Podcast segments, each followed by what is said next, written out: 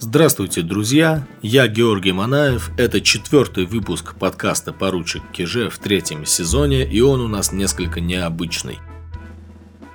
Я хотел посоветовать интересной исторической литературы, а также рассказать, как отличить хорошую литературу от плохой. Как появилась эта идея? В конце 2020 года в инстаграме нашего подкаста я попросил вас позадавать мне вопросы – Спасибо всем, кто спрашивал. Это был очень интересный опыт, который и вызвал к жизни этот выпуск. Дело в том, что многие из вас спрашивали, что толкового можно почитать по русской истории, чтобы освежить свои знания. Я прежде всего очень рад, что этот подкаст вызывает такое желание поподробнее разобраться в прошлом. Именно для этого, для популяризации истории, я этот подкаст и завел – и значит поручику Киже удается достигать своих целей. Но проблема в том, что нельзя вот так просто посоветовать одну, две, да хоть сто книг по русской истории. Одна слушательница спрашивала, могу ли я составить список книг, которые хорошо было бы прочитать. И я честно ответил, нет, не могу, этот список может быть бесконечным. Как же не специалисту ориентироваться в исторической информации, где искать правду – вот, на мой взгляд, суть вопроса, который обычно формулируется как «что можно почитать по русской истории?». И вопрос это, конечно, очень острый, потому что под видом научного или наукообразного текста в вашу голову может зайти что угодно, от информации с мелкими неточностями до вполне структурированной, написанной важным языком, чуши. Именно поэтому в исторической профессии нужно обладать навыком определения степени достоверности и научной ценности того, что вы читаете. Научить этому, конечно, нельзя ни за один раз, ни за один подкаст, ни за какое время обучения, хотя именно методы определения достоверности и ценности источников и литературы и есть то, чему в основном учат на исторических факультетах. Но ни один, даже самый маститый и уважаемый историк, если он, конечно, не выжил из ума совсем, не может сесть и сказать «ну все, теперь я всему научился». Совсем наоборот. Поиск и определение достоверности информации идет бесконечно. Знания об источниках и их местонахождении передаются от старших поколений историков к младшим, которых ждут будущее открытия. Таков путь. Поговорить о том, какие простейшие логические методы используют в своей работе историки, нам необходимо, чтобы более осознанно двигаться дальше в изучении и понимании русской и мировой истории. Ну и для более приземленных целей тоже. Например, мы выясним, что такое источники, какие они бывают и чем отличаются от литературы – Разберемся, как правильно пользоваться Википедией и почему слова «Википедия – это не источник» смешны. Посмотрим интересные сайты, которые могут помочь каждому узнать больше о месте, где он живет. Ну и, наконец, попробуем научиться самостоятельно отличать, что читать по русской истории, а что нет. В общем, наберите в легкие побольше воздуха, сейчас будет по-настоящему душно.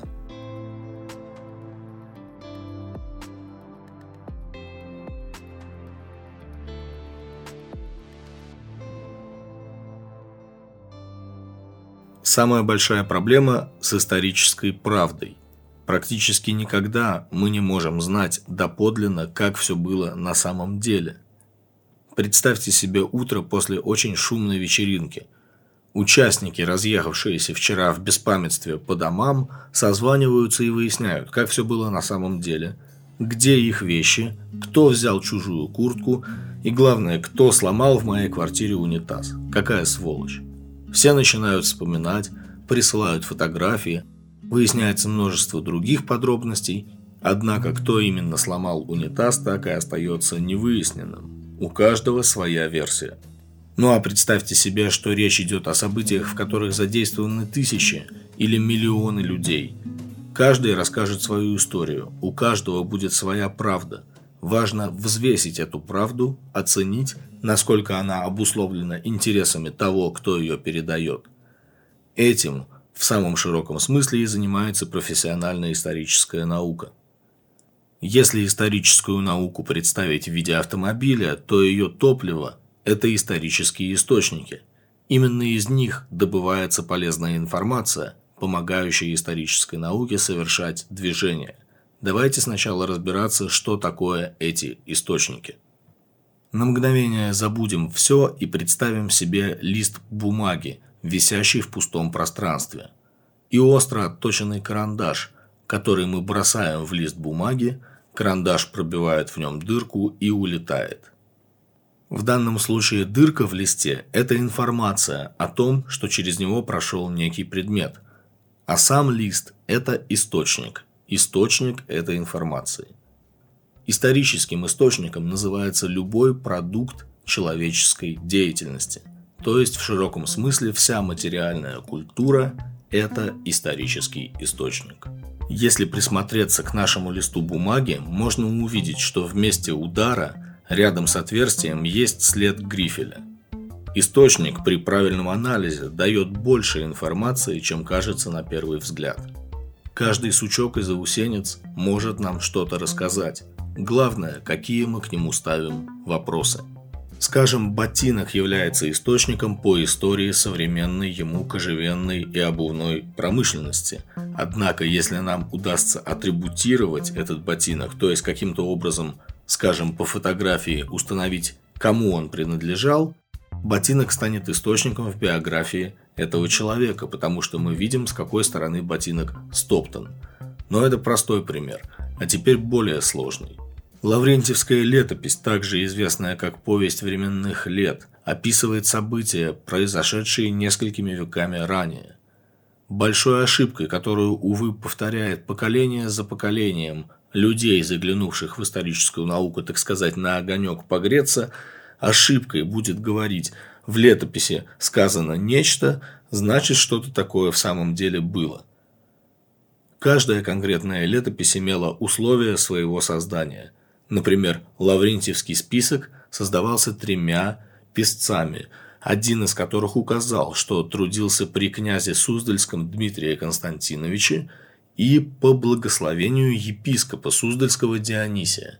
Соответственно, в летописи события излагаются в той мере осведомленности и под тем политическим углом, которые существовали во время создания, а это XIV век в указанном месте – Условно говоря, князья, во владениях которых создавались летописные своды, разумеется, желали, чтобы именно их ветвь рода была главной, чтобы именно их победы подсвечивались в летописи и так далее. Но летопись – источник не только по событиям, о которых она повествует. Список летописи – это еще и вещественный экземпляр. Тот список, о котором мы сейчас говорим – сохранился в 173 пергаментных листах, из которых утеряны 12 листов. Содержание утерянных листов восполняется обычно по другим спискам летописи, а сличение разных списков позволяет отличать составителей, места создания, материалы бумаги, чернил друг от друга. Бумага, чернила, переплеты – все это источники уже по материальной культуре прошлого – а маргиналии, то есть случайные или специально оставленные рисунки и заметки переписчиков на полях, форзацах и оборотах, уже могут служить источником по бытовой культуре монастырей, культуре монахов, по истории языка и тому подобное. Вот сколько слоев может быть в одном источнике. Поэтому и существуют вспомогательные исторические дисциплины. Этот двигатель исторической науки – они позволяют анализировать источник, то есть раскладывать наше топливо на составные части, чтобы использовать их по назначению. Сейчас мы поговорим о вспомогательных исторических дисциплинах, но сначала небольшое отступление. Практически не существует универсальных историков. Как в любой обширной науке, историки имеют множество разных специализаций, и только некоторые из них пишут книги, которые можно прочесть и составить представление об историческом событии. В последнее время таких книг появилось довольно много. Это в основном история повседневной жизни, история быта, историческая публицистика, но всего лишь 20-30 лет назад и ранее в 20 веке историческая литература была по большей части специальной. Изложение истории как процесса оставляли школьным и вузовским учебникам, а писали и издавали специализированную литературу.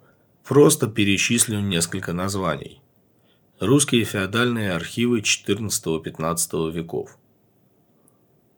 Новгородские берестяные грамоты как исторический источник.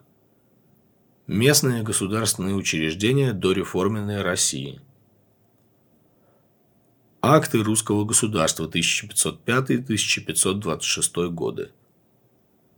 Всероссийский аграрный рынок 18 начало 20 веков. Опыт количественного анализа. То есть, понимаете, да, о русских феодальных архивах или о писцовых книгах XVI века не почитаешь так вот за чайком в субботу. Нужно уже хорошо разбираться в этой теме. Это специализированная литература, выпускавшаяся историками для историков. Самые маститые историки занимались непосредственно источниками, условиями их создания, предназначением, использованием.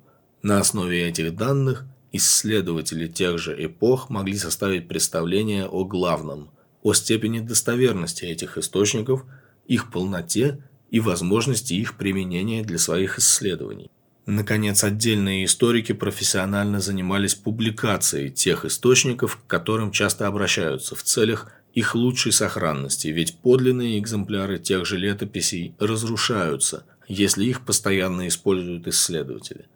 Теперь понятно, что для изучения источников разных эпох, источников разных по характеристикам нужны разные историки и разные дисциплины. Перечислим самые основные вспомогательные исторические дисциплины. Палеография изучает историю письма и текста. Это дисциплина на стыке истории, филологии и типографики формы букв и знаков, шрифты, сокращения, системы знаков, орудия и материалы письма, бумага и ее материалы, а также водяные знаки, системы тайнописи – все это палеография. Для специалиста-палеографа, например, не существует нечитаемого почерка. Если вы посмотрите, какие каракули приходилось разбирать палеографам в скорописи 16-17 веков – вы поймете. Образец такой скорописи я приложу в Инстаграме. Дипломатика – отдельная дисциплина, изучающая акты, официальные юридические документы, ведь у них всегда были свои реквизиты, правила создания, заверения и транспортировки.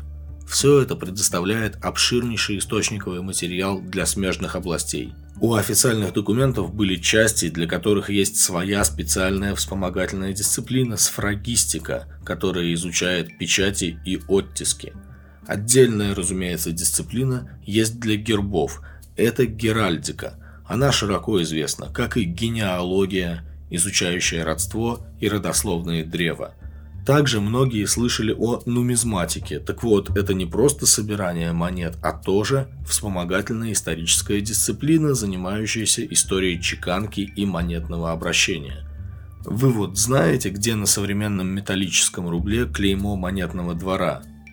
А если это серебряный рубль 17 века, то где? Да и рубль ли это? Может быть это медаль? Орденами, медалями, любыми наградными знаками занимается отдельная дисциплина фалеристика, а история бумажных денежных знаков, бон и ассигнаций – это еще одна дисциплина – бонистика. Наконец, одна из самых обширных вспомогательных исторических дисциплин – это источниковедение, наука об источниках как историко-культурных явлениях. Источниковедение занимается, собственно, тем, почему летопись – это памятник культуры и истории, почему мемуары – это источник по истории быта и так далее. Источниковедение классифицирует, критикует и описывает источники. Потому что иначе любой источник – это просто тетрадь с написанными знаками. Источниковедение располагает источники в культурно-историческом контексте – чтобы их в принципе можно было привязать ко времени и впоследствии ими пользоваться. Источники также надо как-то сохранять, и для этого существует такая дисциплина, как архивоведение.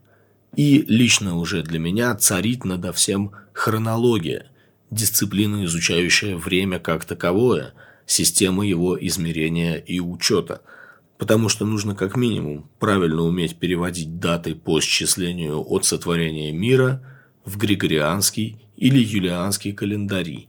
Ну а вообще хронология учит нас определять время по разным временным системам, ведь есть китайский, майянский и другие календари. Хронология объясняет, зачем нужно 29 февраля и другие интереснейшие вещи о времени. Надеюсь, теперь становится ясно, что исторический источник – это огромное понятие. Мы и сами создаем исторические источники, от того, как мы глядим на проблему авторства и описания источников, зависит вообще понимание истории и, шире говоря, понимание того, что мы называем правдой. Но этот интересный разговор я приберегу для отдельного выпуска, а мы перейдем к литературе – Историческую литературу, как я уже объяснил, пишут историки на основе источников. И тоже по своим отдельным специальностям. Например, я учился в историко-архивном институте, у историков так называемой государственной школы, так вот, они писали книги по истории отдельных государственных учреждений. Например, собственно его императорского величества канцелярии или Московской городской думы – а историки на отдельной кафедре вспомогательных исторических дисциплин описывали в своих книгах отдельные виды источников. Есть историки отдельных эпох или отдельных направлений. Например, когда я готовил подкаст о русской Америке, я пользовался книгой Николая Николаевича Болховитинова, специалиста по истории отношений России и США. Есть историки гигиены, историки транспорта, историки проституции – Практически никто, за исключением выдающихся специалистов, не пишет трудов по эпохам в целом. Ну а что же вот тогда вот почитать по истории, просто почитать, полыхает возмущенный слушатель. В этом и есть главная и вечная проблема популяризации исторической науки, друзья. Специалист, проводящий годы за изучением отдельных тем – или видов источников, конечно, не имеет времени учиться презентации своих знаний. А это не такая простая вещь – подать исторический материал, часто скучный и однообразный, так, чтобы заинтересовать читателя. Для этого нужно быть современным, иметь кругозор, понимать свою аудиторию, владеть языком. А в любом исследователе-профессионале вырабатывается характерный снобизм, Плюс ему сложно адаптировать свое мышление и речь для понимания более широкой аудитории. Возникает проблема. Серьезные исследователи не успевают, не умеют, не хотят идти к широкому читателю, и это место занимают, ну, так скажем, разные другие люди. Запрос читателя и слушателя на «почитать просто по истории» удовлетворяется часто авторами, которые ловко умеют рассказывать истории – но мало заботятся об их соответствии источниковому материалу. Проще говоря, добавляют много от себя для красного словца. С профессиональной точки зрения нет никакой разницы между таким историком и любым стендапером. Если уж начал придумывать, то это уже не исторический материал. Поэтому первый тревожный сигнал того, что перед вами возможна фейковая история, это громкие – сенсационные утверждения без указания на источник информации. Равно как и цитирование источников без их критики, будто все так и было, как цитирует летописи Борис Акунин. Лучшие книги по истории – те, которые содержат подстрочные или затекстовые примечания. Кстати, их больше, чем вы предполагаете, и большинство из них прекрасно читаемы. Это многие из книг серии «Живая история. Повседневная жизнь человечества», издательство «Молодая гвардия», серия «Культура повседневности», издательство «Новое литературное обозрение», серия «История, география, этнография», издательство «Ломоносов». Есть и отдельные авторы, на которых стоит обратить внимание, потому что они способны по-настоящему заинтересовать читателя прошлым. В Санкт-Петербурге живет и работает доктор исторических наук Игорь Зимин, который делает для истории Российского императорского дома то же, что когда-то сделал Иван Забелин для истории московских царей.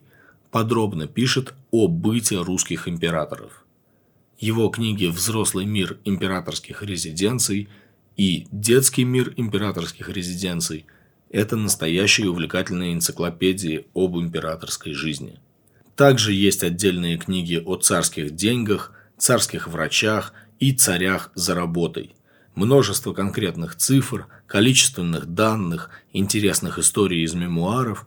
Игорь Зимин показывает, как тщательнейшая архивная работа способна в деталях помочь реконструировать даже совсем не публичные стороны жизни русских царей. Московский историк, доктор исторических наук Вера Бокова, специалист по истории дворянства и тайных обществ, также автор великолепной трилогии по истории русского детства. «Отроку благочестия блюсти» – это книга о воспитании маленьких дворян, «Детство в царском доме» – понятно о царевнах и царевичах, и «Честное слово дороже денег. Как воспитывались купеческие дети». У нас впереди будет выпуск, который будет основан на этих книгах, но я всем их уже заранее советую прочесть. Один из моих уважаемых учителей, доктор исторических наук Игорь Владимирович Курукин, один из ведущих специалистов по русскому XVIII веку, автор таких интересных книг, как «Повседневная жизнь русского кабака» от Ивана Грозного до Бориса Ельцина и «Повседневная жизнь тайной канцелярии». Эти две книги написаны в соавторстве с его супругой Еленой Анатольевной Никулиной, а также «Повседневная жизнь опричников» Ивана Грозного – тем, кто хочет углубиться в политическую жизнь XVIII столетия, рекомендую более всеобъемлющие работы доктора исторических наук Александра Борисовича Каменского «От Петра I до Павла I. Реформы в России XVIII века» и «Жизнь и судьба императрицы Екатерины Великой». Тем, кто, напротив, не хочет углубляться в сложный научный текст, я посоветую небольшую и легко доступную даже в сети Книгу филолога Юрия Федосюка «Что непонятно у классиков» или «Энциклопедия русского быта XIX века». Эта классическая книга выдержала более десяти переизданий, и открыв ее, вы поймете почему. В ней объясняются все непонятные моменты, слова, традиции и обычаи, военные и гражданские звания, меры длины, веса, цены, которые мы встречаем в произведениях русской классической литературы. Все про имперскую армию и гвардию, награды, чины, общение, обращение среди крестьян и дворян, одежда, быт, досуг. В общем, когда полетите на машине времени в 1830-е годы, не забудьте с собой прихватить эту книгу, а то вас там сразу разоблачат как пришельца.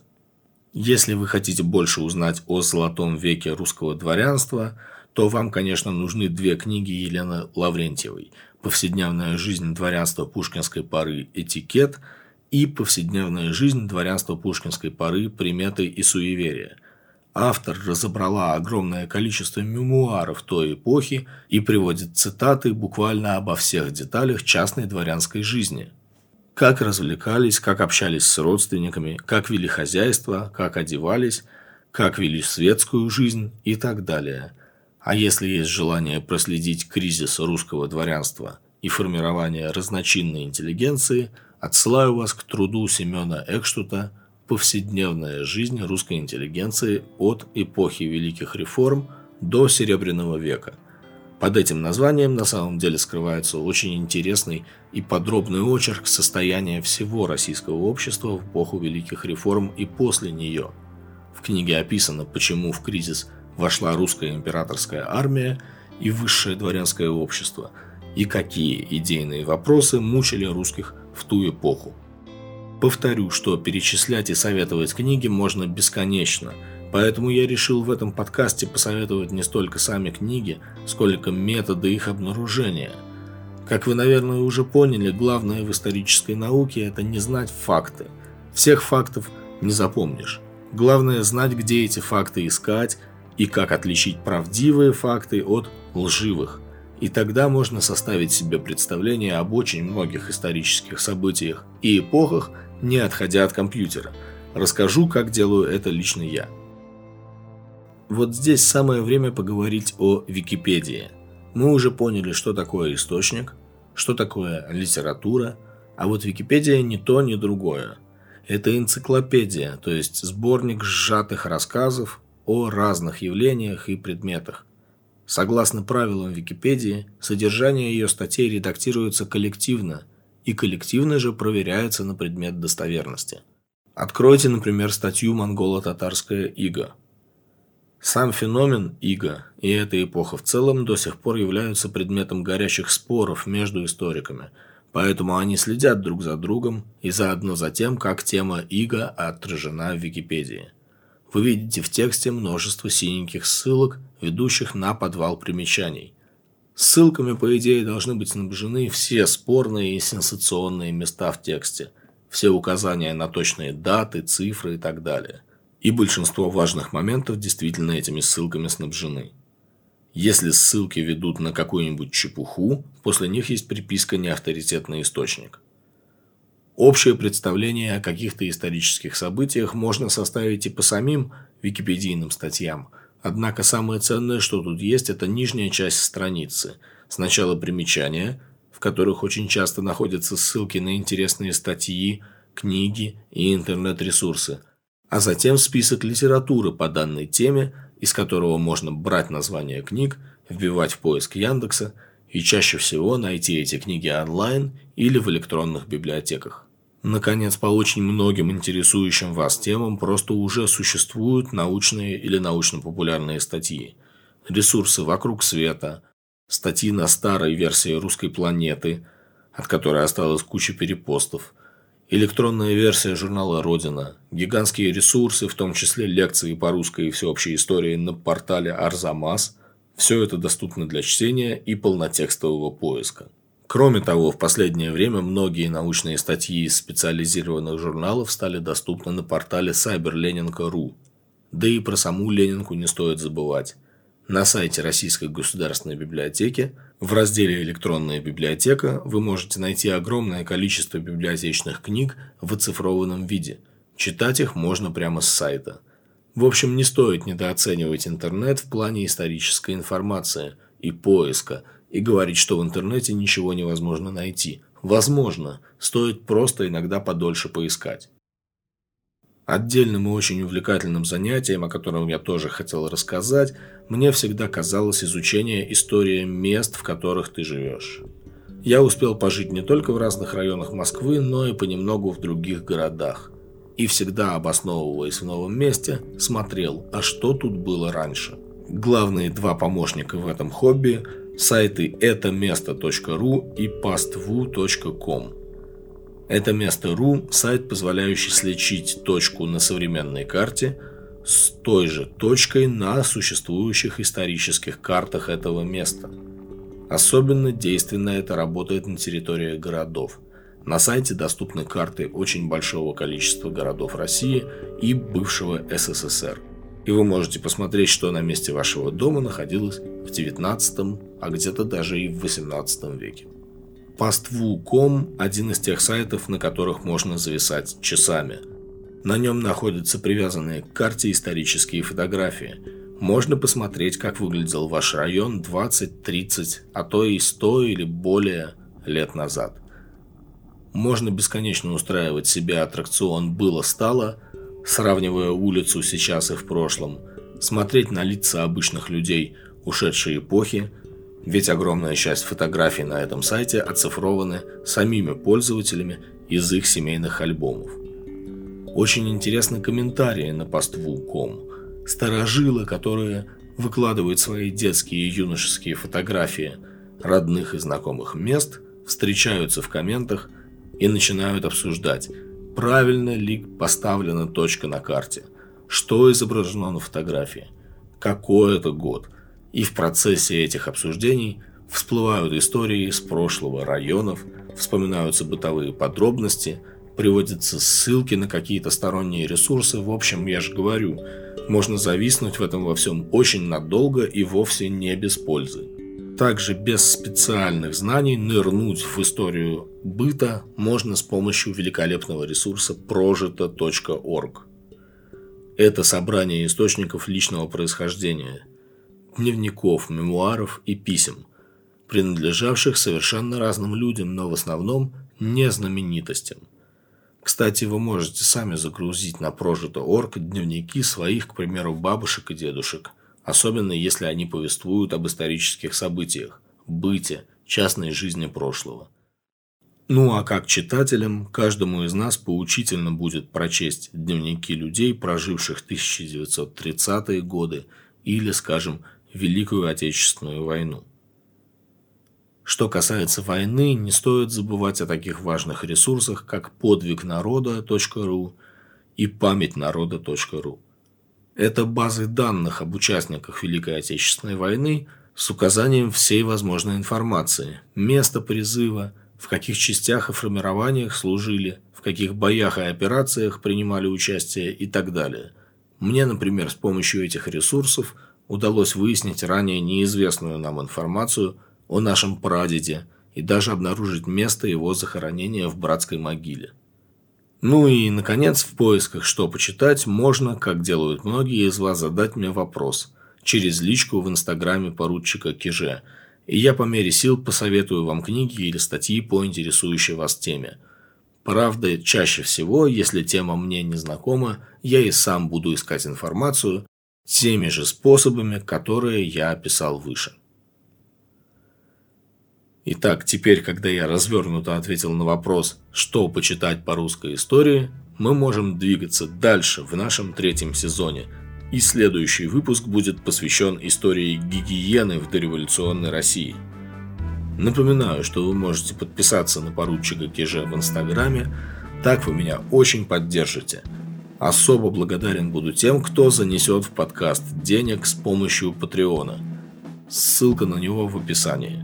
Я Георгий Манаев.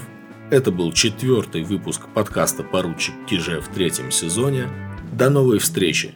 И не забывайте, пожалуйста, ставить подкасту лайки во всех возможных сервисах. Пусть наша слава гремит по всей сети.